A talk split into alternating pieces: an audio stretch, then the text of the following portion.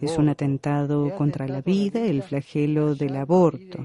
Es un atentado contra la vida dejar morir a nuestros hermanos en los barcos en el canal de Sicilia. Es un atentado contra la vida la muerte en los centros laborales porque no se respetan las condiciones mínimas de seguridad. Es un atentado contra la vida la muerte por desnutrición. Es un atentado contra la vida el terrorismo, la guerra, la violencia, también la eutanasia.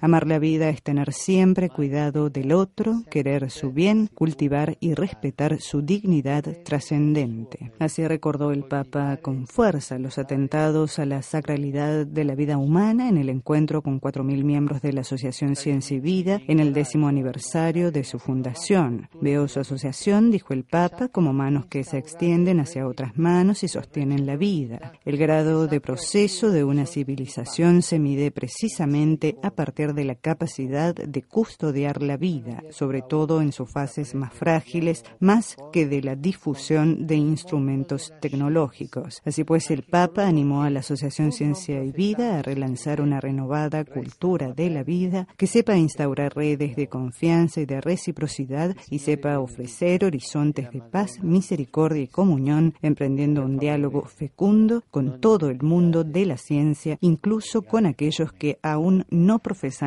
creyentes, permanecen abiertos al misterio de la vida humana.